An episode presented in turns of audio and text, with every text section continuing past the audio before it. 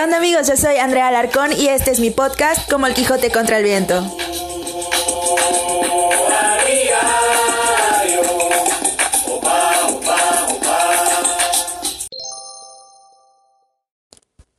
¿Qué onda amigos? Bienvenidos nuevamente a Como el Quijote contra el Viento. Yo soy Andrea y estoy muy contenta de saludarlos en este nuevo episodio. Miren, yo sé que estoy fallando durísimo porque al principio de la cuarentena dije que iba a subir un episodio por semana y no sé qué tantas promesas. Y aquí estoy yo, subiendo un tercer capítulo en 70 días de encierro, no sé cuántos llevo. La neta es que sí tenía la intención de estar grabando y platicando con ustedes y demás proyectos, pero bueno, aparte de que sí he tenido un poco de ocupaciones y responsabilidades en lo que se refiere al trabajo, eh, me lo quise tomar con calma y relajarme y aprovechar que esta es probablemente la única temporada de nuestras vidas en la que vamos a poder estar haciendo casi nada. Y bueno, eso, no me quise presionar, además no creo que me extrañen demasiado, hay demasiado contenido en las redes, así que bueno, quise solo grabar cuando tuviera ganas de platicar, cuando tuviera cosas chidas que decir y cuando tuviera oportunidades padres como la del día de hoy de platicar con otra gente.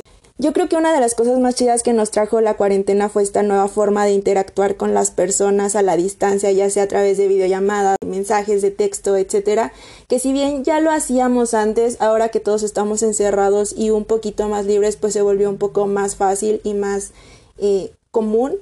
Y gracias a esto he tenido la oportunidad de restablecer relaciones con gente que hacía mucho tiempo que no veía o que no era tan cercana. Y el día de hoy estoy muy contenta porque, de nuevo, gracias a la cuarentena pude entablar conversación con un amigo que, si no recuerdo mal, lo conozco hace como seis o siete años. Nos conocimos, creo que en un curso de verano, si mi memoria no me falla. Eh, estuvimos trabajando juntos y aunque no tuvimos una relación muy cercana, siempre nos seguimos la pista a través de redes sociales él, al igual que yo, le encanta viajar. Tenemos, de hecho, experiencias bastante similares respecto a eso. Y justamente hace un par de semanas me invitó a participar de su podcast, del cual ya les hablaremos más adelante. Y de ahí nació la idea de que él también viniera a platicar un ratito con nosotros y a contarnos algo de sus experiencias viajeras. Así que bueno, sin más, les presento a mi amigo Emi Morgar. Hola Andrea, pues muchas gracias por la invitación. Soy, este, bueno, para los nuevos radio escuchas, Spotify escuchas. Pues soy Emiliano Morales. Este, sí, nos conocimos hace, yo creo como unos siete años más o menos en esos cursos de verano. Y sí, digo, ajá. Ya bueno, yo me, me divertí mucho. bueno, sí era divertido, pero también era la cárcel. Sí. Y este, sí, desde entonces bueno, digo, nos seguíamos más que nada en, Instagram, un poco en Facebook, yo creo. Y bueno, ahí fue con donde yo creo que coincidimos en este gusto que tenemos por, por viajar. Este, no soy tal cual una persona que se considere 100% viajera, sí me gusta viajar. He realizado un par de viajes, eh, bueno, uno que fue, estuve de intercambio en Brasil en, en el 2018, ya hace dos años. Este, estuve intercambio ya. Eh, bueno, ya cuando regresé aquí en México, pues me gusta pueblear, así conocer lo bonito que esté cerca de Aguascalientes. Y también tuve la oportunidad de, visitar Colombia, que fue el último viaje que hice antes de que empezara todo esto de, de la cuarentena. ya sé. Este, sí, justamente comentaba en el, en el intro que los dos teníamos experiencias similares de viaje, pues por esto del intercambio, que, ¿sabes qué? Platico con mucha gente que se va de intercambio y siento que somos como una secta, o sea, como que si es algo que te marca y ya todo es de, ay, te fuiste de intercambio, yo también, ah, ya somos amigos. ¿No te pasa? Sí, sí, o sea, tengo muchos, inclusive, no sé tú, bueno, yo cuando regresé del intercambio, la misma universidad estaba formando como este grupito de de estudiantes que habían estado de intercambio para hacer como, ¿cómo lo llamaban? Como bodies, ¿sabe qué? Como amigos de intercambio. Para los alumnos que vienen a estudiar a la universidad, pues también estuvieran con otros que habían estado de intercambio. Entonces, estuve en eso y también fue, fue bonito. Sí, o sea, conoces gente y es como, ah, estuviste intercambio, y es como, sí, ya somos amigos de intercambio. Sí. Sí, oye, tenemos como varias experiencias en común, así como tú dices, yo tampoco es que me la pase viajando como Alan por el mundo, pero pues se hace lo que se puede, lo más seguido que podemos.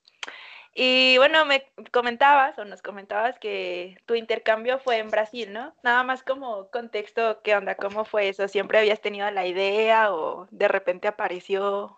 ¿Qué onda con eso? Este es una anécdota muy interesante porque yo me fui, yo primero cuando estaba en sexto semestre solicité para irme de intercambio en séptimo, pero no fue a Brasil mi primera opción, mi primera opción fue Barcelona, ir a estudiar a la Autónoma de Barcelona.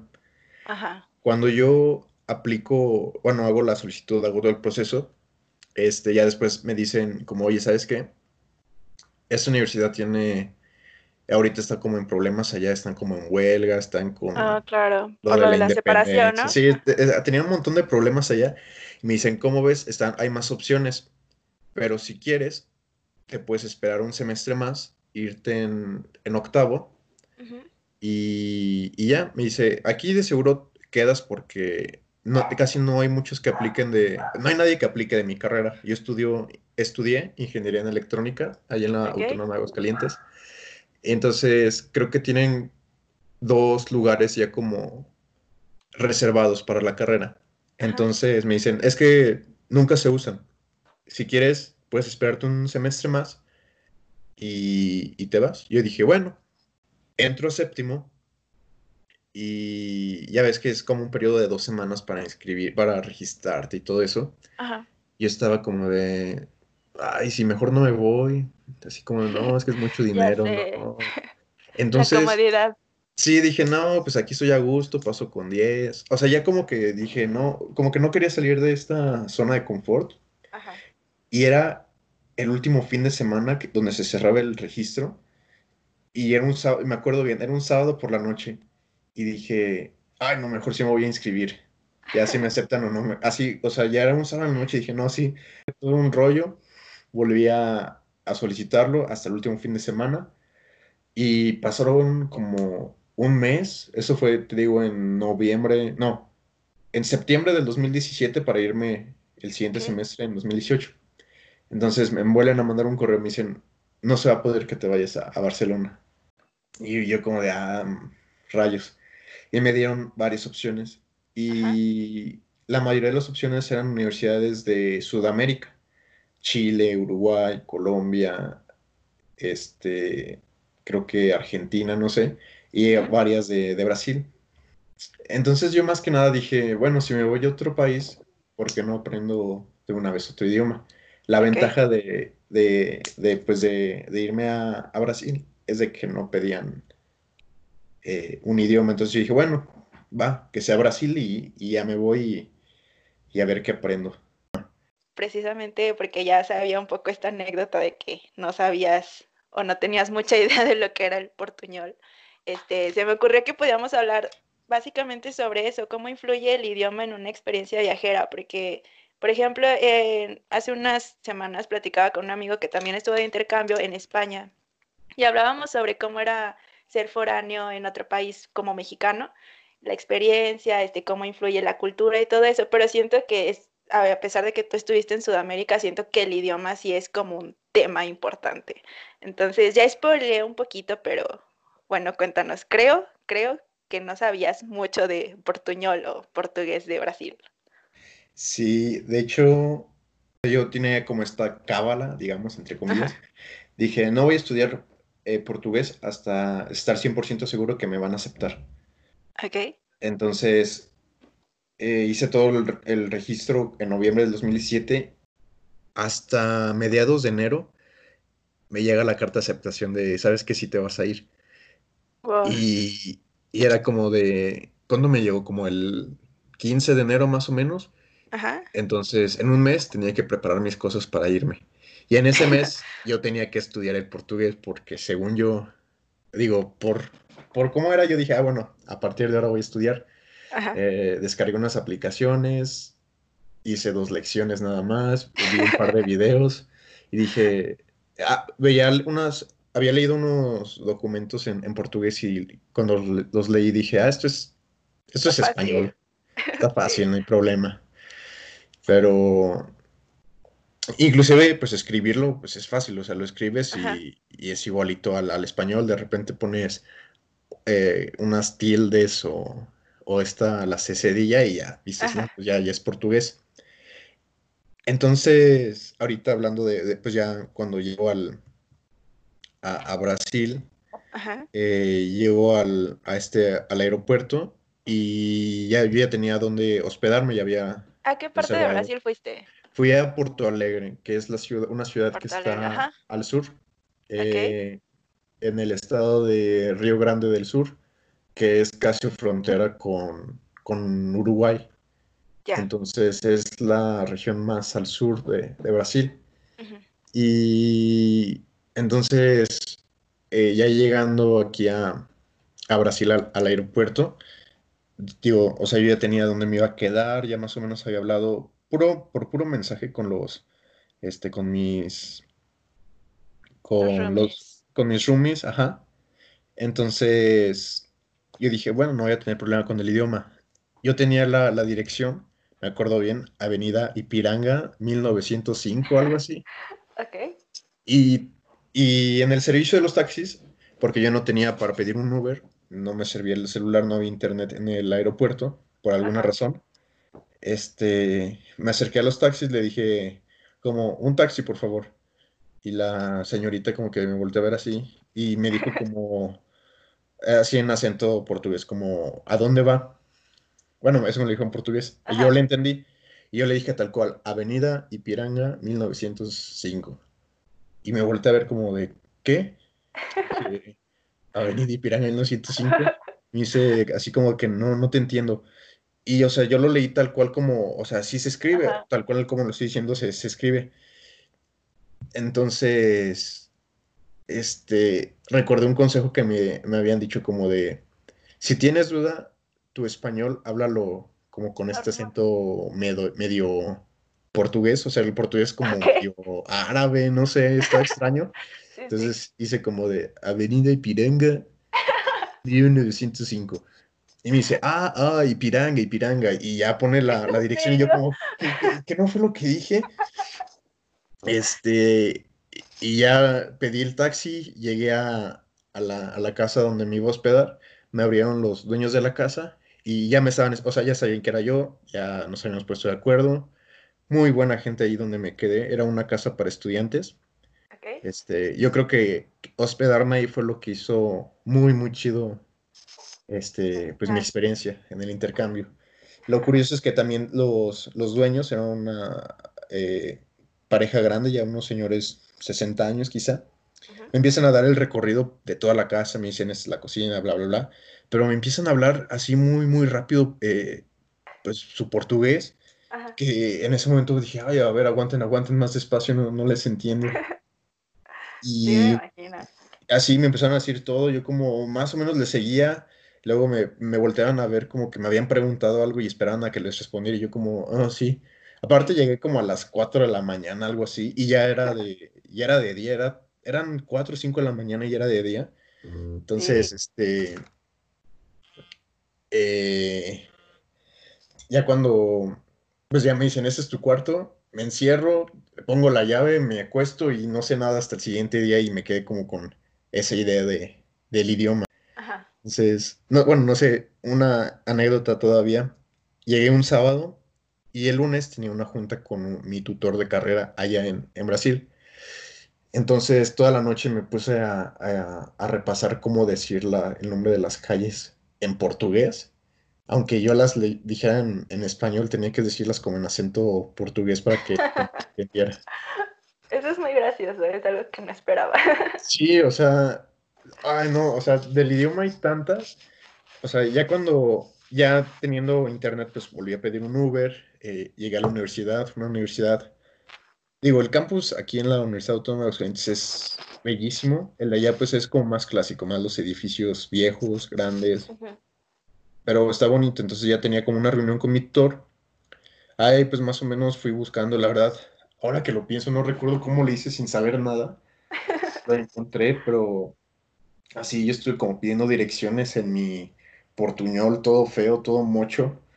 Y la gente, digo, más con señas que con nada, me, me entendieron. Entonces, tengo, encuentro a mi profesor, ya también me está esperando, me empezó a decir de las materias. Cuando lo escuché hablar dije, no, no sé qué hago aquí.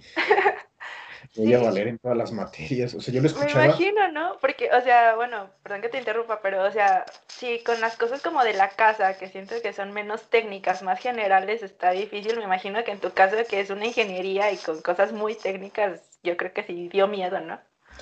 Sí, o sea, si de por sí en español, pues muchos le, medio batallamos ahí en la carrera. Ahora dije, no manches, ahora en portugués y yo sin saber nada. El, este, el profesor. Eh, Ay, no recuerdo su nombre, la verdad. Ahí sí. Quedó a todos nos pasa, no te Pero, pero sí me empezó a, explicar cómo estaba el asunto de las materias, todo. Y yo, la verdad, estaba tan nervioso. O sea, llegué tranquilo, pero ya cuando lo escuché hablar y que yo no sabía hablar portugués, o sea, realmente yo no sabía cómo me iba a dar a entender, me empecé a poner nervioso y ya como que... ¿Ellos sabían que tú no hablabas? No sé. Es que como no es requisito para esa universidad saber eh, portugués, creo que muchos llegan así sin saber. Ya después con otros compañeros me di cuenta de que no era el único eh, hispanohablante que llegó a, a Brasil sin saber eh, portugués. Pero sí, yo estaba muy, muy, digamos, muy nervioso ya cuando me dijo de las materias y todo. Pues sí me espanté bastante, dije, no sé qué estoy haciendo aquí sin saber portugués dije, bueno, ya estoy aquí, vamos a, disfrutarlo, vamos a ver qué pasa. Claro. Es que sí siento que, bueno, por ejemplo, si viajas a, un país como turista, no es la misma presión de no saber el idioma, o sea, tu única presión es pues, no morirte de hambre y que no te secuestren o algo así, pero en nuestro caso que tenemos la responsabilidad del estudio, de que tenemos, bueno, no sé en tu caso, pero yo tenía una beca y si no pasaba las materias me la iban a cobrar, cosas así, sí es como un peso que uno tiene que estar cargando y me imagino que con este tema del idioma fue peor. Eh, sí, digo, o sea, también teníamos, tenía esta presión de, pues de las materias en general, dije, no, no todo va a ser este, desmadre, ni fiesta, ni nada, son materias, tengo que echarle ganas, porque, bueno, no sé a ti en tu carrera, pero yo sentía como que los profesores de, de mi carrera decían como de, chavos, no sean intercambio, no aprenden nada, que es una pérdida de tiempo, que no sé qué. Y este, yo no les hacía caso y, y la verdad, de todos modos, eh, lo que yo aprendí, o sea, siendo desmadroso en el intercambio y sin saber portugués, fue mucho más de lo que ellos aprendieron aquí en, en, México. ¿En serio? ajá, sí, uno, pues, la verdad, no es total, todo desmadre en el intercambio, la verdad, sí, uno ah, aprende mucho de todo. Y sí, eso es como la, una experiencia muy bonita en la que no solo aprendes de las materias, sino te das cuenta que, eh, que lo que ves en tu, aquí en, en, Aguascalientes, que es un estado muy pequeño, una universidad relativamente pequeña, no es nada pequeña, es muy grande, pero y así la comparas con otros países, pues sí te das cuenta de, de que hay más por conocer, más por aprender. Sí, totalmente. Bueno, yo comentaba este, cuando hablé sobre lo del intercambio que mi carrera en realidad, pues la verdad, a mí no se me hizo complicada y las materias que cursé en Chile tampoco er, se me hicieron complicadas. De hecho, el nivel educativo para mí en comparación con el que tuvimos aquí, pues sí era inferior. Pero no sé, o sea, simplemente la experiencia como de otras formas de enseñanza, otras formas de aprendizaje, dinámicas y todo eso a mí me sirvió más que lo que pude haber aprendido aquí porque me dio más opciones. Bueno, ah, por ejemplo, a mí como maestra me dio más opciones para trabajar. Me imagino que todos los ámbitos aplica igual. Pero, mm, pues, pues sí, es algo. Entonces, bueno, o sea, tu primer conflicto en realidad fue eso, lo de bueno, hablando específicamente sobre el idioma, o sea, tu conflicto era más que nada como el académico, ¿no? sí, o sea, este, porque ya donde yo vivía, eh, tenía muchos compañeros mexicanos, colombianos, entonces como que el español no lo perdía y de poquito pues me iba integrando más con los, con los brasileños. Entonces fui aprendiendo más portugués, entonces ya después en las clases, igual en las clases tenía compañeros muy, muy buena onda, que eran como de, ah, tú eres extranjero, se, nota que no hablas, pues, pues, así como que me sacaban plática y ya como que iba... Yo la verdad, o sea, si hablo portugués eh, brasileño, lo hablo como muy, quizá como muy de, de barrio, se podría decir, así como con mucha jerga, mucho, no un portugués formal, porque lo aprendí así entre amigos. Claro. o sea, no fue como que te arrojaran así de inmediato al 100% portuñol. Bueno, yo lo conozco como portuñol, sí está bien dicho, ¿no? O sea, eh, pues es que el portuñol, sí es como cuando, es que como el portugués es muy parecido al español y tiene palabras muy parecidas al español, a veces uno como hispanohablante trata de hablar el portugués como si fuera español y hace ciertas conjugaciones, al igual que el español, que en el portugués a veces no aplica. Entonces, cuando haces esas cosas medio raras, pues es un portuñol porque estás mezclando el español y el portugués. Pero hablar meramente el portugués, portugués, pues sí cambia mucho entre, pues esto, entre español, más que nada en conjugaciones, en algunas palabras, cosas muy... Como más, más desde gramática y cosas así, ¿no? Sí, así como, ajá. Por ejemplo, yo tenía un profesor que... Eh, cuando entré a mis clases, yo escuchaba hablar a mis profesores y no les entendía nada. Y había una materia en la que vi al profesor, desde que lo vi dije, hay algo raro con este profesor, no parece brasileño. Empezó a hablar y yo dije, ay, qué bendición a este profesor, le entiendo todo lo que dice. Y hablando con mis compañeros, una vez eh, noté que el profesor dijo una palabra, la X allá, en, portugués se dice chis o xis. Y el profesor la pronunciaba como chis. Algo que a los portugueses les daba risa, era como, ¿por qué se ríen cada vez que dice X? Ya después me di cuenta de que este profesor era peruano y hablaba, él sí hablaba portuñol, portuñol. Hablaba esta mezcla de portugués. O sea, no, no hablaba portugués, hablaba portuñol. Entonces, yo por eso dije, ah, yo le entiendo perfecto lo que él dice. Y por eso mis alumnos, mis compañeros brasileños, este, pues les daba un poco de gracia escucharlo hablar porque no era portugués. Ya.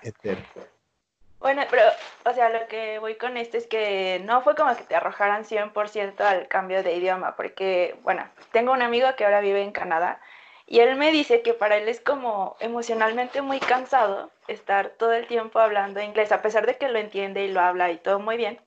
Dice que él siente que está viviendo con subtítulos todo el tiempo y por eso dice le gusta o necesita siempre estar hablando pues, con sus amigos o conocidos de acá porque es para él es un descanso. O sea, ¿tú crees que emocionalmente sí afecta estar como en un ambiente con, en el que todo el tiempo estás escuchando palabras diferentes? Digo, en tu caso, pues como dices, tenías todavía acercamiento con el español, pero ¿sí crees que es como cansado o emocionalmente tiene algún efecto estar todo el tiempo en un ambiente que no es, no suena como estás acostumbrado?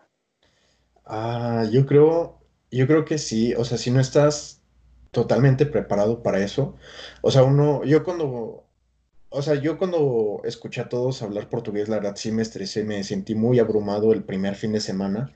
Ya después cuando fui conociendo a los demás, es como que sí es un alivio escuchar tu, español, inclusive escuchar así que alguien diga, güey, qué pedo. dices, ah, sí, otro compañero mexicano. Sí, es un alivio, o sea, yo si hubiera sido el único mexicano o el único hispanohablante allí rodeado de brasileños, me hubiera desesperado mucho al principio. A lo mejor ya después ya lo hubiera agarrado un poco más. Pero no, si es algo, mm, perdón, este, abrumador. O sea, algo que sí te cansa emocionalmente. Es como de, más si no, bueno, y en mi caso que no lo sabía, estarlo como aprendiendo ahí, aprendiendo y entendiéndolo al mismo tiempo, sí, yo pienso que sí es algo, algo cansado. Sí, me imagino. O sea, yo bueno, en mi experiencia solo he viajado a países hispanohablantes, pero bueno, el tiempo que viví en Chile, de entrada ellos hablan muy rápido. Creo que de de eso habíamos platicado tú y yo la vez que me invitaste a tu podcast, que hablan muy rápido y con muchos modismos. Entonces de pronto así es como que no puedes tener una conversación tan fluida o expresar lo que quieres decir, o sea, tienes que estarlo pensando. Y eso que es español, entonces sí me imagino que debe ser abrumador. Pero pues también tiene cosas chidas, no sé, algo, una anécdota graciosa, algo chido que te haya pasado por no saber hablar español. Uf, no, pues. Perdón, portugués. Este. La, hubo una vez que, que fui al centro, iba con una amiga también de, de, aquí de Aguascalientes. Este, fuimos al centro, íbamos en, en, bolita.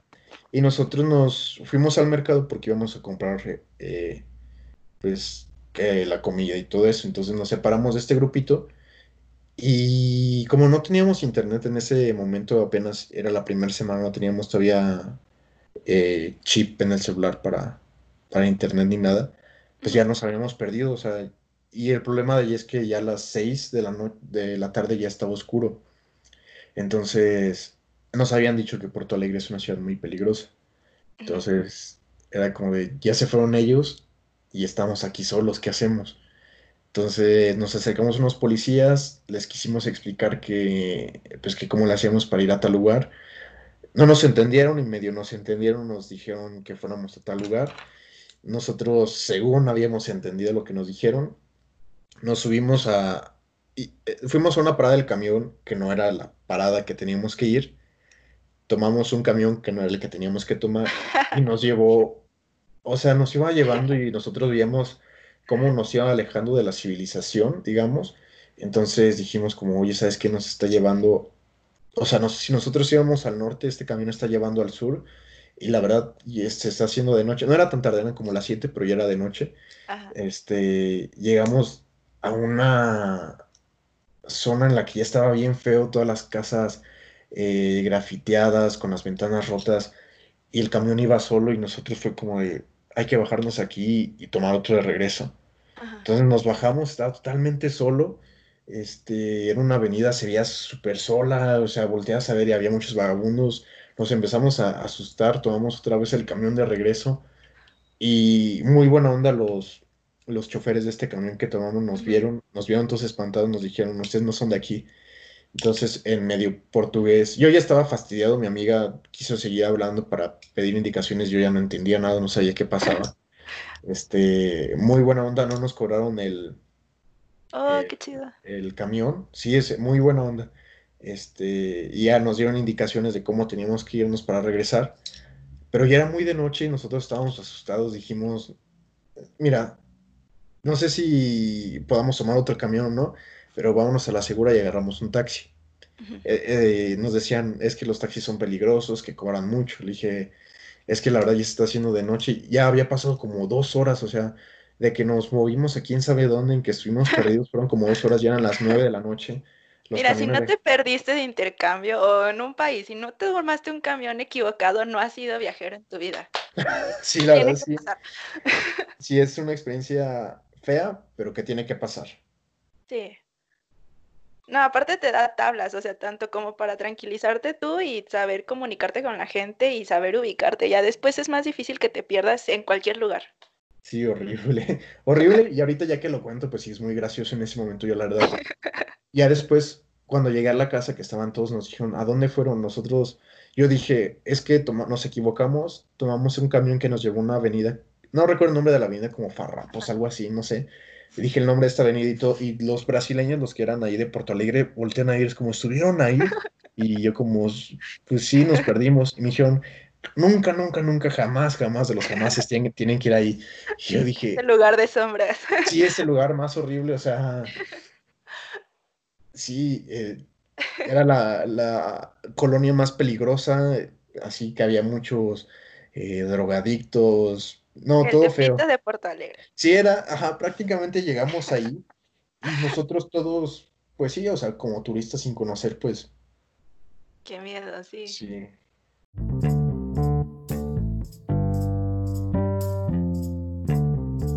Por hoy le voy a poner pausa a la plática que tuve con Emiliano. La verdad es que fue una conversación increíblemente interesante, divertida, aprendí muchísimo y vaya, o sea, para mí platicar con gente que ha conocido o que ha vivido experiencias muy diferentes a mi día a día siempre resulta súper interesante. Y la siguiente semana que retomemos la conversación vamos a abordar un poquito más el tema de la cultura y cómo es vivir en Brasil. Si bien en este capítulo hablamos mucho sobre cómo el idioma y el lenguaje influye o modifica tu experiencia de viaje.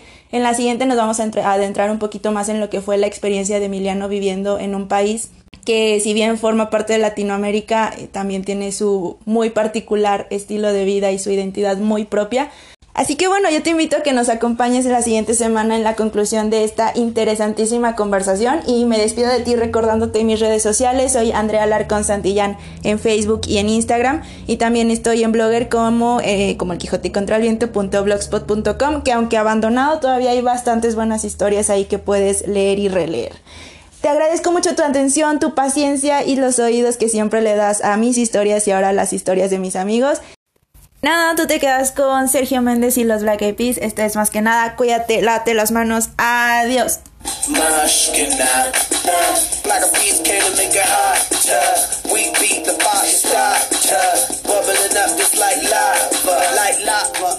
star.